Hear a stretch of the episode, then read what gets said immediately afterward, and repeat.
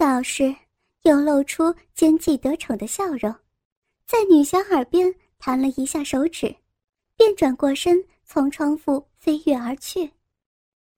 看，导演站了起来，很好，大家辛苦了，上午就先拍到这儿，大家准备用餐吧。凯琴从窗外站了起来，拨了拨身上灰尘。这里是一楼，刚才他从窗户跳出去之后，为了看起来要有往下落的感觉，要立刻扑倒在窗外。真他妈的，真是莫名其妙的一幕。说起来，他明明是从门口大摇大摆走进来的，为什么要从窗户逃走啊？他看了看一鹏。他仍旧坐在椅子上，没有什么大动作。他的宣传很快就来到他身边。辛苦了，一鹏。一鹏看了看四周，一脸恍惚的样子。周围的工作人员都在收拾东西，准备离开。拍完了吗？当然呢。他的宣传笑出声来，拍拍他的肩膀。你这是怎么回事啊？太累了。他没有回答，皱了皱眉头，用手揉着太阳穴，又四处看了看。一鹏，你还好吧？宣传开始担心的问着。啊，没事。他终于露出笑容，然后站起身，走吧。他和宣传一起往休息室走过去。凯晴在一旁听到这一段对话，心里萌生了一种很不可思议的念头。一鹏的样子的确不太对劲，茫茫然的，好像刚睡醒一样，就好像刚才真的被催眠了。不可能吧？这太蠢了！他完全不懂什么催眠，更不懂什么法术，怎么可能会有这样的事情？但……万一是真的呢？他想起刚才拍戏时他的眼神那种空洞茫然的样子，那真的只是演戏吗？他感觉到心脏狂跳不已，就算只有万分之一的机会，他也不要放过。凯晴第一次感觉到午餐的时间竟是如此难熬，他一直在偷偷注意一鹏。他看到他一边吃饭，一边和宣传说说笑笑的，已经完全恢复平常自信可爱的模样。但是他仍然不断回想，刚刚拍完那场戏的时候，他那种好像云游在太虚幻境的神情。他迫不及待的想要去证实自己疯狂的想法。终于，一直到用餐结束的时候，他的宣传。不知道去车子里边拿什么东西，凯晴终于等到他一个人的时候。一鹏，他慢慢朝他走近，从背后叫了他一声。一鹏回过身来，露出专业般的笑容。有什么事吗？凯晴屏住呼吸，慢慢的说了四个字：阴阳无极。凯晴。已经想了很多，万一一鹏对这句话完全没有反应的话，不对，不该说是万一，他本来就不应该会有什么反应。按常理来说，一鹏应该会是觉得莫名其妙，反问他在说什么。这个时候，他就随便掰个理由，说是亲戚的小孩很喜欢他，所以来帮他要签名，他连签名板都准备好了。一般人也应该不会继续追问他一开始说了什么才对。但是，两秒钟之后，凯晴就知道他刚才的担心完完全全是多余的。一鹏的脸上失去微笑，取而代之的是极度的松弛。他的嘴唇微张着，双眼茫然望着前方，原本放在腰际的双手。也无力垂到身体的两侧。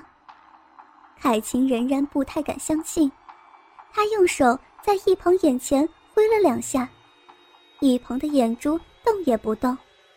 凯琴回头看了看，工作人员仍旧在不断走着，宣传也可能快要回来了。要是让人发现一鹏这种模样，他接下来的计划就完全会泡汤了。一鹏，等一下，我要你从一数到三。当你数到三之后，你就会清醒过来。当你醒过来之后，你会忘记我刚才来找过你。现在开始数。当凯晴看到一鹏从性感的嘴唇里吐出一个数字的时候，就赶快走到自己原先的地方。没多久之后，他看到一鹏眨了几下眼睛，又出现上午拍完戏后那种茫然困惑的表情。他看了看四周，尽管视线有扫过凯晴那边，但是却连一秒也没有多停留在他身上。这是真的，尽管凯晴不明白。怎么可能会有这样的事情发生？但是他几乎可以确定，一鹏是被催眠了。这就像这本三流剧本所写的一样，现在的他只要听到“阴阳无极”这四个字，就会变得唯命是从。刚才的状况实在是太过紧急，况且事前他几乎都在准备失败的时候应该怎么做。如果成功的话，要对一鹏做什么指令，他反而没有想太多。眼前有一个急需处理的状况。下午的第二场戏，场景是在官衙的后院里，一鹏扮演的侠女在等待情人到来，但是赴约的却是凯晴扮演的道士。这场戏中，他们没有任何身体的接触，在侠女做出反抗之前。他就已经落入道士的催眠控制，接受暗杀的指令。记住，等下来见你的人是个无恶不作的大坏蛋。他不知道你已经知道他的真实身份，所以你也要假装不知道，降低他的戒备心。等他没有防备的时候，再偷偷取走他的性命。海晴读着剧本。害怕的想象着，拍戏时对他说出“阴阳无极”，他真的会进入催眠状态。如果再对他下这些命令，天哪，会发生什么事情？搞不好会闹出命案的呀！他也不可能跟别人说明这种状况，说不定会被当成疯子。先不讲，最重要的是，他才不愿意放弃这样的好机会，所以。他必须在开拍之前赶快做一些处理，他要再等到一鹏独处的时候给他新的催眠暗示，而且这一次不能像之前那样匆忙。可是去哪儿找这样的机会呢？突然，他想到厕所，在这短短的一两个小时之中，一鹏唯一一个人的时候，大概只有在厕所中了。可是，不能保证他这段时间会去厕所呀。凯晴想起前几天他被便秘所苦，到西药店买了一些泻药，刚好现在还带在身边。等待的时间是很漫长的，在冗长的准备工作之后，凯晴趁着开拍时，所有的人都将注意力集中在拍摄的时候。在一捧水杯中加了一点泻药，他不敢加太多，毕竟药是苦的，这可不是用来让别人偷偷加在水中的。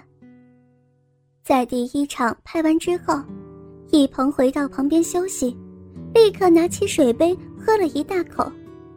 凯晴看到他的脸色有点奇怪，跟宣传说了点话，然后让宣传将杯子拿走，看起来。应该是去换水了。凯晴一直观察着一旁的模样，尽管没有全部喝完，但是似乎还是起了作用。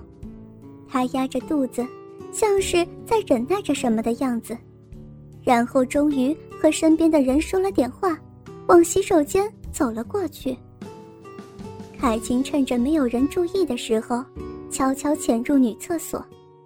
他已经注意很久了，里边应该是没人的。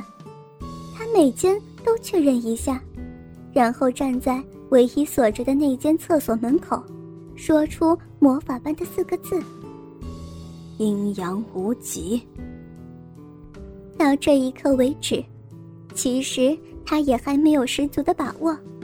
等了几秒钟，他敲敲门，没有任何回应之后，他才又说。一鹏，把锁打开。没过多久，凯晴看到把手上的红色标记跳成了绿色。她打开门，快步走进去，然后又将门锁上。